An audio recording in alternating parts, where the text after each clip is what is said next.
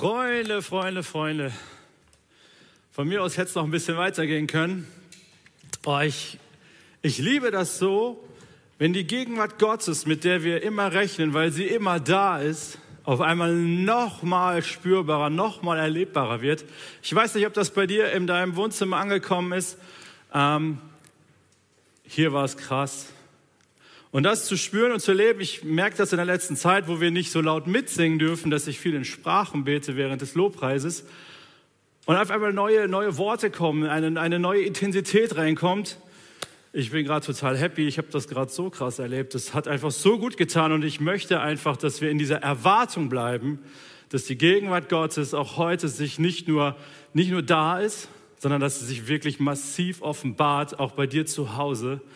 Ähm, weil das ist das, was wir tun dürfen. Wir dürfen immer damit rechnen, dass Gott hineinsprechen wird in deine Situation, in dein Leben, in das Leben unserer Gemeinde, in die Situation unserer Gemeinde. Wow, Jesus, und wir, wir ehren dich dafür, dass du hier bist und dass du in jedem einzelnen Wohnzimmer bist und dass wir damit rechnen dürfen, dass du auch heute dich offenbaren wirst. Da bist du sowieso, immer. Und mal spielen wir das mehr und mal weniger. Und ich bete, dass heute ein Tag ist, an dem wir das richtig deutlich erleben dürfen, wie deine Gegenwart sich ausbreitet in unseren Herzen, in unseren Wohnungen, dort, wo wir sind. Jesus, wollen wir deine Gegenwart und deine Präsenz erleben heute und verändert werden in deiner Gegenwart. In Jesu Namen. Amen. Als guter Redner, sage ich jetzt mal ganz allgemein, versucht man ja immer gerne Spannungsbögen aufbauen. Das heißt, man fängt an mit einer coolen Geschichte, baut eine Spannung auf und, und, und am Ende gibt es so diesen einen Punkt, von dem man möchte, dass ihn jeder mitnimmt. Weißt du was? Ich werde dir diesen einen Punkt jetzt schon verraten, ganz am Anfang. Das heißt, ich werde dir jetzt sagen, warum es in dieser Predigt geht und es sind nur zwei Worte. Und wenn du willst, kannst du danach eigentlich schon ausmachen und das Leben. Ich wäre glücklich damit. Vielleicht hast du auch Bock, diese Predigt noch ein bisschen weiter zu hören, äh, was dahinter steckt und warum ich glaube, dass diese beiden Worte extrem wichtig sind. Aber vielleicht denkst du, hey, das reicht mir für heute. Auch okay. Bist du bereit? Zwei Worte nur, die die ganze Predigt eigentlich ausdrücken. Erkennen und benennen. Ich wiederhole das nochmal. Erkennen und benennen. Das in Verbindung mit dem Thema Respekt und Achtung und du hast die ganze Predigt. Vielleicht reicht dir das schon, auch gut. Vielleicht hast du Lust, ein bisschen tiefer mit einzusteigen, ähm, weil ich glaube, dass dieses Thema unglaublich wichtig ist. Nicht nur, weil es Teil unserer Serie ist, mehr Jesus im Miteinander. Martin ist letzte Woche gestartet mit unserem Vorbild. Wir wollen wirklich mehr Jesus in unserem Miteinander. Wir wollen nicht nur gute Ideen im Miteinander teilen. Wir wollen nicht nur irgendwelche netten Sachen miteinander teilen, sondern wir wollen mehr Jesus in unserer Mitte erleben. Und haben uns gefragt, hey, wie macht Jesus das eigentlich? Wie lebt Jesus das Miteinander mit seinen Jüngern, mit den Menschen um sich herum? Und genau darum soll es gehen. Hey, wie macht Jesus das eigentlich? Achtung und Respekt Menschen gegenüber zu bringen. Warum dieses Thema so wichtig ist, ist eigentlich total einfach.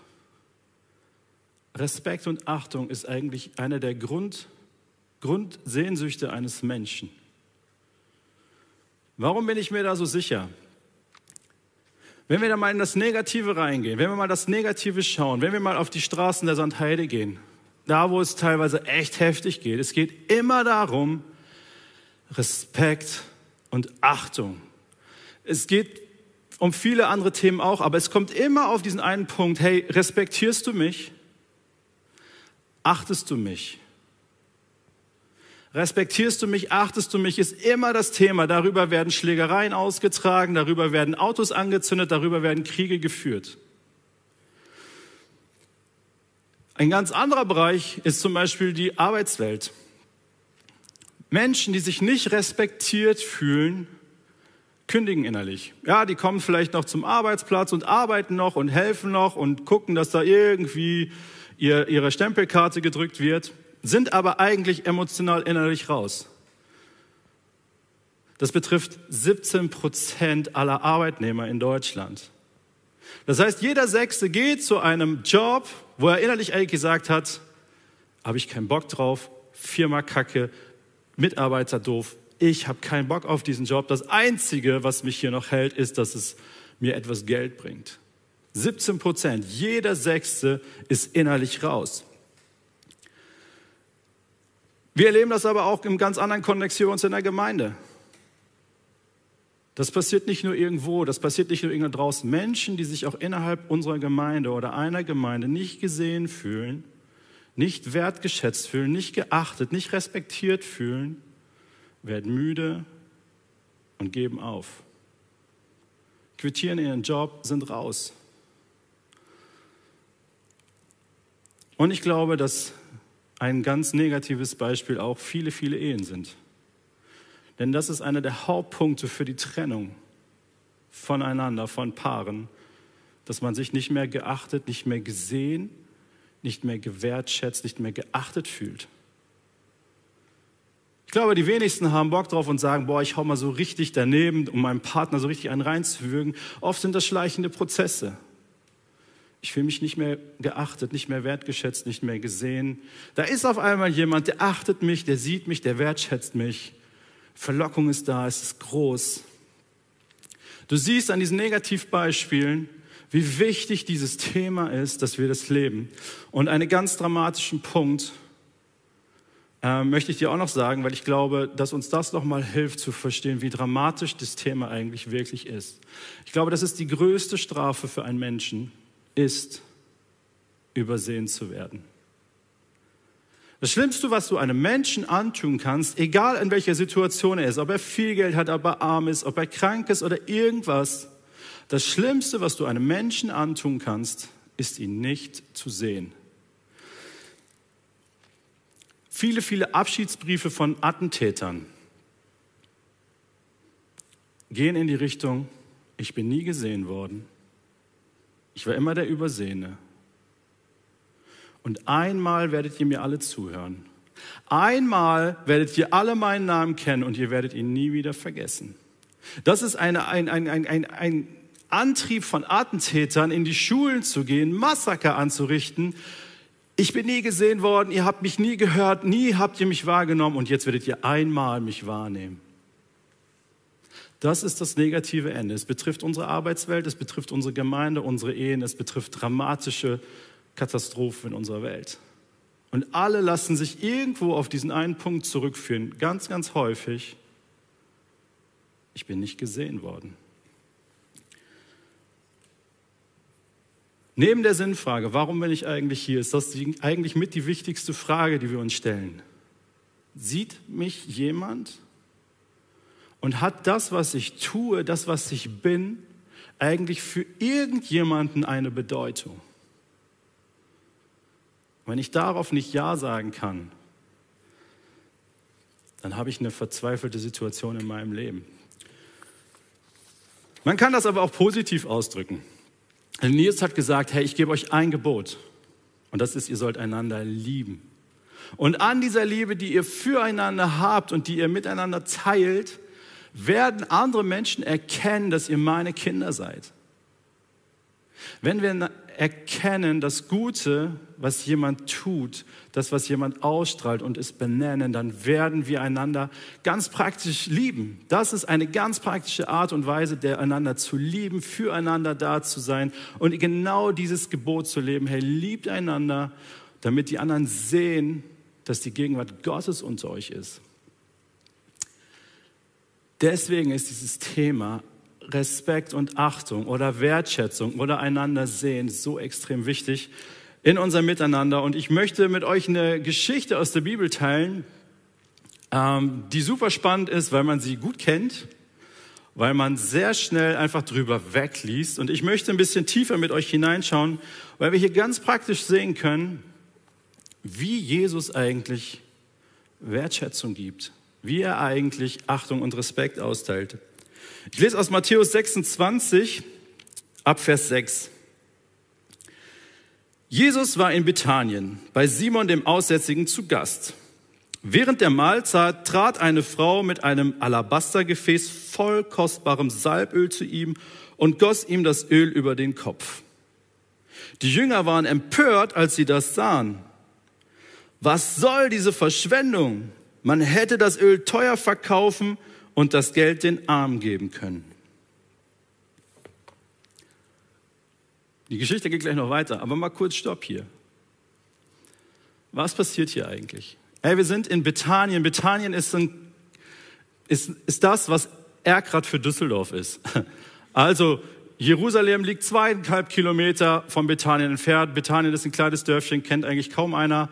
Ähm, und daneben ist Jerusalem. Das heißt, Jesus ist schon ganz nah an Jerusalem und wir sind in der letzten Woche vor Ostern. Das heißt, Jesus steht kurz davor, gefangen genommen zu werden, gekreuzigt zu werden. Und in dieser Phase ist Jesus in Bethanien bei Simon dem Aussätzigen. Ähm, Simon war damals so ein ganz ja, Top-Ten-Name und jeder, jeder hieß quasi Simon und deswegen gab es immer so Beinamen. Simon der Aussätzige ist nicht mehr aussätzig, weil sonst dürfte er keine Party feiern. Das heißt, Simon ist irgendwann mal geheilt worden.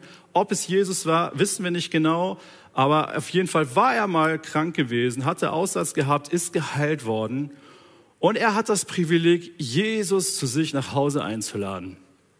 Und wenn du dir vorstellst, dass Jesus ähm, damals wirklich einer der berühmtesten Persönlichkeiten seiner Zeit war, dann war es eine absolutes Ausnahmesituation, Jesus zu sich nach Hause einzuladen. Und jeder, der irgendetwas auf sich hielt, wollte Jesus bei sich haben. Und Simon hatte jetzt dieses Glück.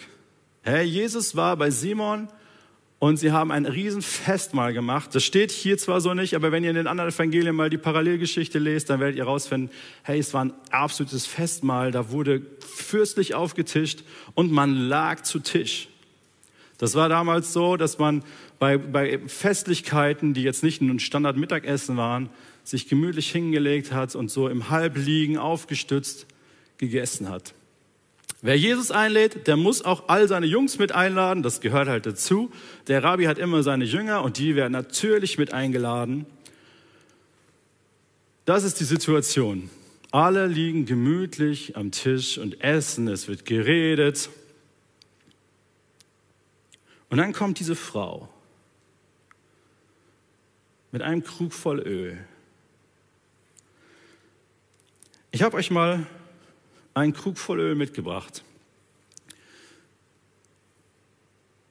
Das, was in der Bibel steht, das, das steht, dass es ungefähr Größenordnung 330 Gramm sind. Das sind in Milliliter ganz genau 366, weil die Dichte von Öl etwas geringer ist als von Wasser. Und diese Frau kommt zu Jesus und gießt dieses Öl über seinen Kopf. und sie gießt die ganze Flasche über seinen Kopf. Und ihr merkt, 366 Milliliter sind echt viel. Es hört einfach nicht auf. Du kannst das mal zu Hause nachmachen. Nimm einfach mal 366 Milliliter Öl und kipp sie dir über den Kopf. Dann hast du das Gefühl, das Jesus hatte. Als diese Frau zu ihm kam und dieses Öl über seinen Kopf ausgoss.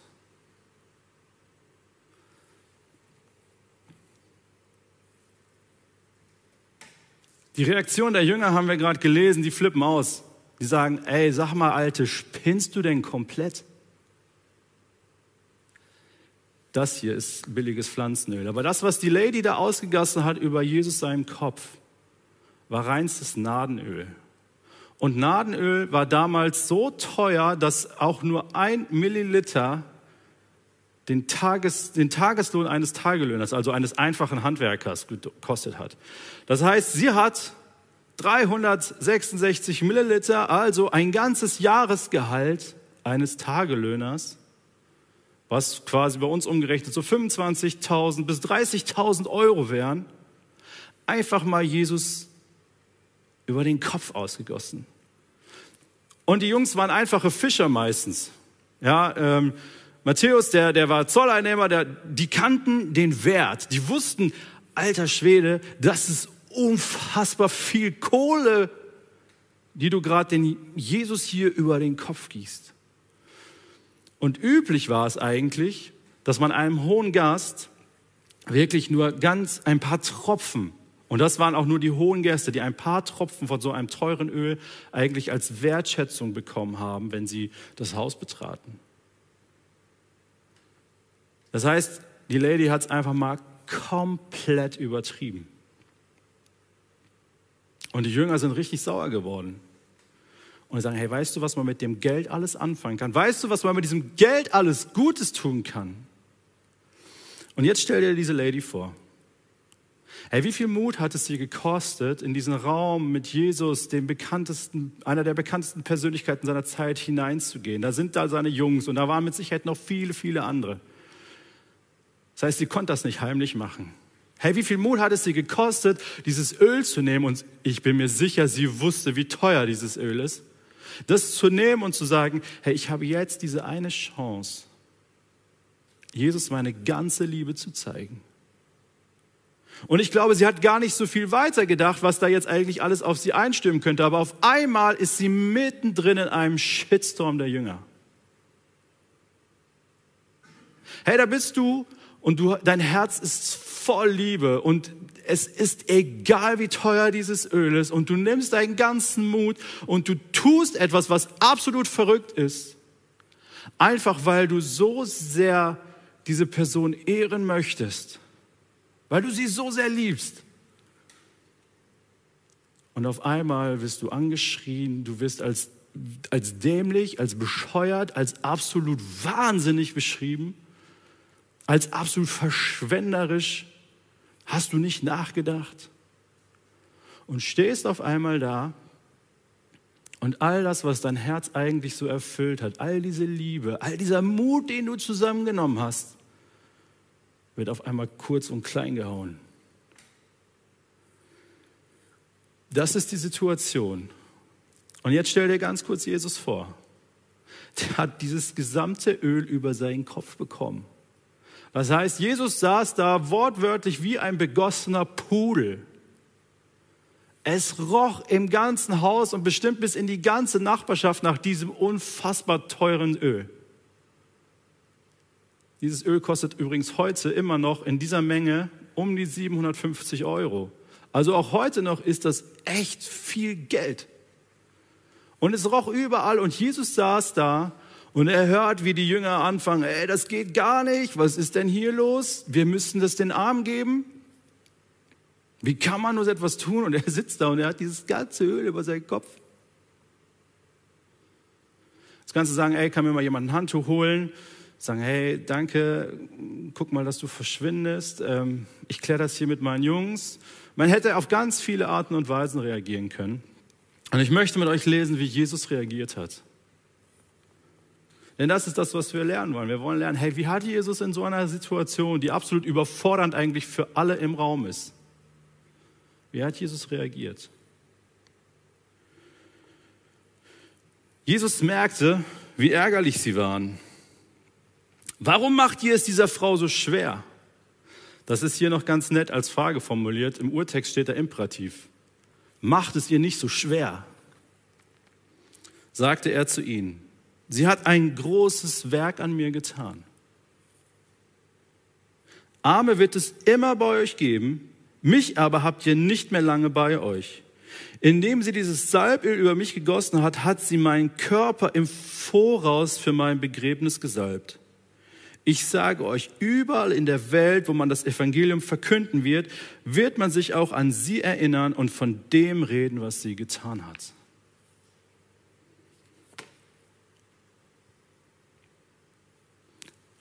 Jesus sorgt erstmal für Ruhe. Und er stellt sich vor diese Lady und sagt, Jungs, stopp. Was ist denn bei euch los?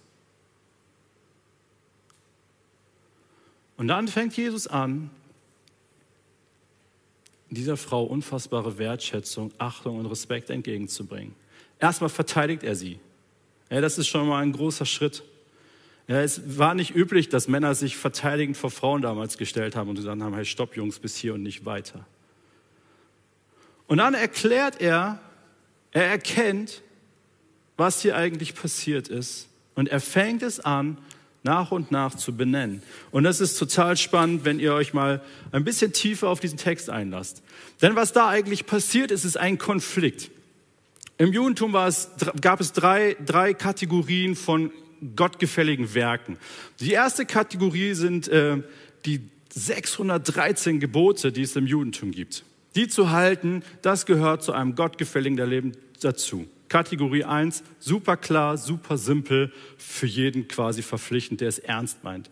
Kategorie 2 war, Almosen zu geben. Das heißt, sich um die Armen zu kümmern und ihnen, ihnen in, in ihrem Not irgendwo zur Seite zu stehen. Das war das, was die Jünger sofort auf dem Schirm hatten. Hey, das ist ein Fall für Kategorie 2, das Geld nehmen und es den Armen geben. Warum verschwendest du das? Ja, die Jünger dachten, hey, die Lady, die, die ist einfach so protzig hier unterwegs und stellen quasi Luxus der Armut gegenüber. Was Jesus dann aber sagt, ist, hey, sie hat ein gutes Werk an mir getan. Was damit beschrieben ist, ist ein Werk aus der Kategorie, Kategorie 3. Das sind Liebesdienste. Das sind Dienste, die eigentlich über das Normale hinausgehen. Ja, die Könnt ihr nachlesen in Jesaja 58, 6 und 7. Da wird so beschrieben, was damit gemeint ist. Das heißt, ey, den, den Gefangenen Freiheit zu schenken, ähm, denen, die keine Klamotten haben, Klamotten zu geben, denen ein, ein würdiges Begräbnis zu geben. Und das ist das, was hier beschrieben ist. Denen ein würdiges Begräbnis zu geben, die keine Angehörigen haben. Es gab, oder es gibt im Judentum zwölf dieser ganz besonderen Liebesdienste. Und Jesus sagt, hey, das, was hier passiert ist, ist, dass diese Frau einen dieser ganz besonderen Liebesdienste an mir getan hat. Die Jünger dachten, hier steht etwas absolut Falsches, etwas absolut Unnötiges im Raum. Und wir hätten damit Gutes tun, etwas Gottgefälliges tun können, nämlich den Armen zu helfen. Und Jesus erkennt, hey, das ist komplett falsch, Jungs, wie ihr das seht. Ich erkenne, was ist und ich benenne das. Sagen, hey, das, was hier passiert ist, hey, diese Frau liebt mich und sie erweist einen Liebesdienst an mir. Das heißt, sie tut etwas sehr, sehr Gottgefälliges. Und wenn wir darüber diskutieren, ob man das eine Gottgefällige oder das andere Gottgefällige mehr oder weniger tun muss, dann können wir darüber reden. Aber hier steht nicht Verschwendung gegenüber Hilfe für Arme, sondern hier steht ein Liebesdienst gegenüber den Armen zu helfen. Und das können wir nicht gegeneinander ausspielen. Das heißt, Jesus gibt ihnen erstmal hier eine Lektion sagt, ey Freunde, falsch wie ihr das seht.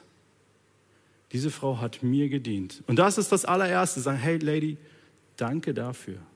Danke für das, was du mir getan hast. Du hast mir einen großen Dienst erwiesen. Und dann erklärt er seinen Jungs nochmal, die Armen werdet ihr immer haben hat sich bis heute nicht geändert. Bis heute sind wir in der Herausforderung, den Armen zu helfen, weil es sie immer noch gibt und wahrscheinlich geben wird, bis Jesus wiederkommen wird.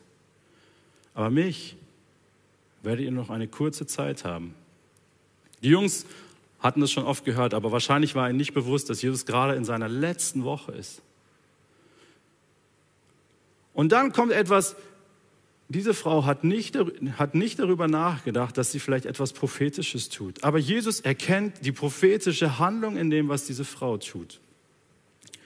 Das heißt, er geht den nächsten Schritt und sagt, hey, er gibt ihr Ehre, er gibt ihr Wertschätzung für eine Sache, die sie nicht bewusst gemacht hat. Er sagt, ey, weißt du was, sie hat mich schon im Vorhinein auf mein Begräbnis hingesalbt.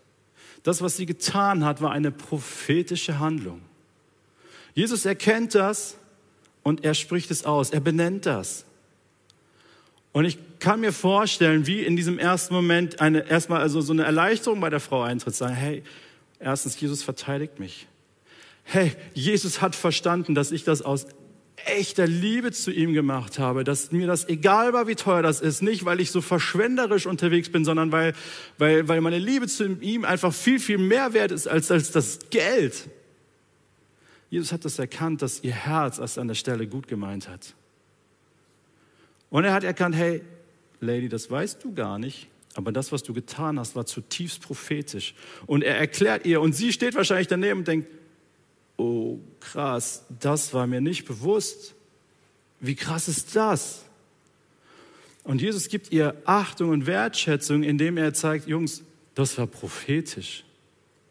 Wusste sie nicht, hat sie auch nicht mit Absicht gemacht, aber ich sage euch das, damit ihr erkennt, welch eine Tiefe in dieser, in dieser Situation eigentlich drinsteckt.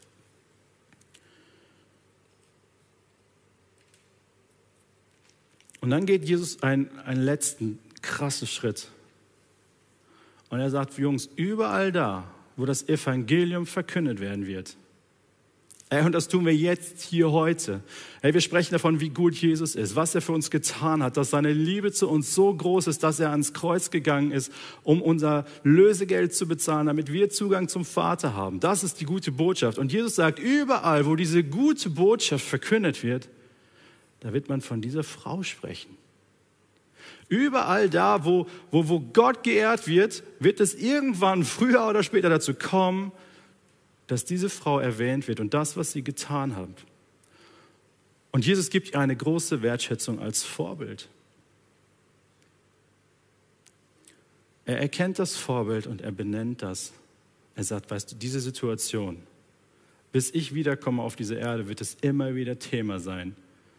Und die Wahrheit ist, wir erfüllen heute genauer diese Prophezeiung, die Jesus damals gegeben hat. Wir erfüllen sie, indem wir heute wieder über diese Frau sprechen, die ihr Herz in die Hand genommen hat, der es egal war, wie teuer dieses Öl war, die einfach aus Liebe zu Jesus es genommen hat und es gemacht hat.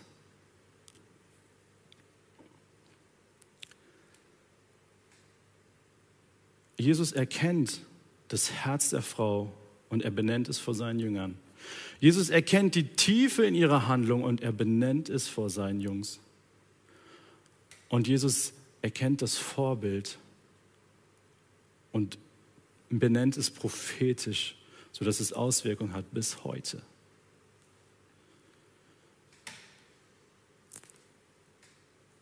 Das ist eine Situation, wo Jesus ganz, ganz einfach und trotzdem in einer absoluten Tiefe Achtung, Respekt und Wertschätzung gelebt hat. Er hat nicht reagiert so, wow, danke, das war echt ein bisschen viel Öl. Hey, du hast es gut gemeint. Danke, äh, kannst du mir jetzt ein Handtuch bringen oder so? Er hat das, er hat das nicht überspielt. Er hat erkannt, worum es dieser Frau ging. Und er hat die Tiefe, die dahinter geht, erkannt, die über das hinausging, was diese Frau eigentlich selber auf ihrem Herzen hatte. Und ich möchte euch jetzt zum Abschluss in, in drei Schritte mit hineinnehmen, wie wir das unter uns, in unserem Miteinander ganz praktisch werden lassen können. Und ich bin zutiefst davon überzeugt, dass es unser Miteinander nochmal echt stärken wird, dass die Liebe, die wir untereinander haben, dadurch nochmal viel mehr sichtbar wird, wenn wir anfangen, das Gute, das wir tun, zu erkennen und es zu benennen. Und der erste Schritt, den ich dir möchte, und du kannst es mitschreiben, das sind drei Schritte, es ist relativ simpel. Das, was du siehst, was jemand anderes Gutes tut, sprich es aus. Sag, hey, ich, ich, ich sehe das. Ich sehe, wie du, wenn ich hier reinkomme und der Olli macht hier gerade Montag nach einem Gottesdienst sauber, sag, hey Olli, danke, ich sehe das. Ja, das ist so ein Ding. Das andere ist, hey, ich, ich, ich, ich, ich sehe, dass etwas zu Hause passiert ist. Weißt du übrigens, dass das der Hauptkonfliktpunkt äh, zwischen Bettina und mir ist? Das ist der Hauptkonfliktpunkt. Ich komme nach Hause und ich sehe nicht, was alles passiert ist in der Zeit, wo ich nicht da war. Und das ist frustrierend. Und ich verstehe das. Ich weiß manchmal nicht genau, wie ich das ändern soll, weil ich manchmal echt Scheuklappen habe. Aber das ist, wenn ich etwas sehe, dann muss ich es lernen zu benennen. Und manchmal muss ich erst mal anfangen, überhaupt bewusst sehen zu wollen. Deswegen Schritt eins: hey, guck nach den guten Dingen, die um dich herum passieren und sag das deinem Gegenüber, der das tut. Sprich es aus im Eins zu eins. Der zweite Schritt, der ist schon ein bisschen der nächste Schritt. Hey, sprich es in der großen Runde aus. Ehre diese Person dafür, was sie tut. Jesus hat nicht diese Frau an die Seite genommen und gesagt, hey, ich wollte dir noch mal Danke sagen, so ganz persönlich, so eins zu eins. Nein, er hat das vor der ganzen Mannschaft getan. Er hat gesagt, das, was du getan hast, du hast mir etwas Gutes getan. Du hast etwas Prophetisches getan und das, was du getan hast, wird Vorbild haben. Überall da, wo Evangelium. Er hat es laut ausgesprochen. Ja, das ist das, was wir lernen müssen zu tun, einander zu ehren, auch in einer großen Gruppe. Das auszusprechen. Sagen, hey, heute zum ersten Mal am Klicken, ja, damit ihr sehen könnt, wer hier sitzt und welche Bibelverse hat. Christina lernt das heute zum ersten Mal und sitzt da. Ja, und das ist großartig. Sie, sie, sie lernt das heute und sie, ähm, genau, ich höre gerade ein bisschen Applaus von hinten. Das ist mega, dass wir lernen, die guten Dinge, die wir sehen, auszusprechen und Leute zu ehren dafür. Und der letzte Schritt, der dritte Schritt, das, das, ist, das ist das Schönste eigentlich, was du jemandem sagen kannst. Wenn du jemandem sagen kannst, ey, wenn du ihm die Tiefe dessen zeigen kannst, was er für dich bedeutet. Oder das, was diese Person getan hat, für dich bedeutet. Manchmal sind es so Sachen wie so, hey, weißt du noch damals, als du mir diese Karte geschrieben hast oder diese WhatsApp geschickt hast? Hey, ich stand kurz davor zu verzweifeln, aber als du mir diese Karte, du wusstest das vielleicht gar nicht, aber als du mir diese Karte geschickt hast, habe ich wieder Mut gefasst. Vielleicht hast du jemandem einfach nur, nur die Tür aufgehalten und hast dir überhaupt nichts dabei gedacht. Und diese Person meldet dir irgendwann zurück, ey, weißt du was, ich bin die Person, der immer die Tür vor der Nase zugeknallt wird. Weißt du, und du hast sie mir aufgehalten das auch zu spiegeln und dem anderen zu sagen, hey, das, was du getan hast, hat mir etwas bedeutet, auch wenn du es vielleicht nicht weißt. Das ist Wertschätzung geben in einer Tiefe, die, die einfach nur unfassbar begeisternd und stark ist. Herr, und ich, ich wünsche mir, dass unser Miteinander so davon geprägt ist, dass wir das so leben, wie Jesus das gelebt hat, dass er die Dinge erkennt und benennt und dass wir das wirklich anfangen, es im Eins zu eins miteinander zu teilen. Hey, ich sehe dich, ich sehe das, was du tust. Danke, mega. Ich, ich, ich teile das in einer Gruppe, sagen, hey, vielen Dank dir dafür, ähm, dass du in unserem Team einfach diesen wertvollen ähm, Einsatz zeigst. Und das Dritte ist, da, wo wirklich dich in der Tiefe etwas bewegt hat, was der andere einfach gar nicht wissen kann, ihm das mal zu spiegeln. Weil darin einfach eine unfassbare Kraft und eine unheimliche Stärke liegt. Hey, lasst uns gemeinsam lernen, einander Achtung und Respekt entgegenzubringen, so wie Jesus das getan hat, dass wir einander wertschätzen. Und lasst uns das tun, indem wir die Dinge erkennen und benennen. In Jesu Namen. Amen.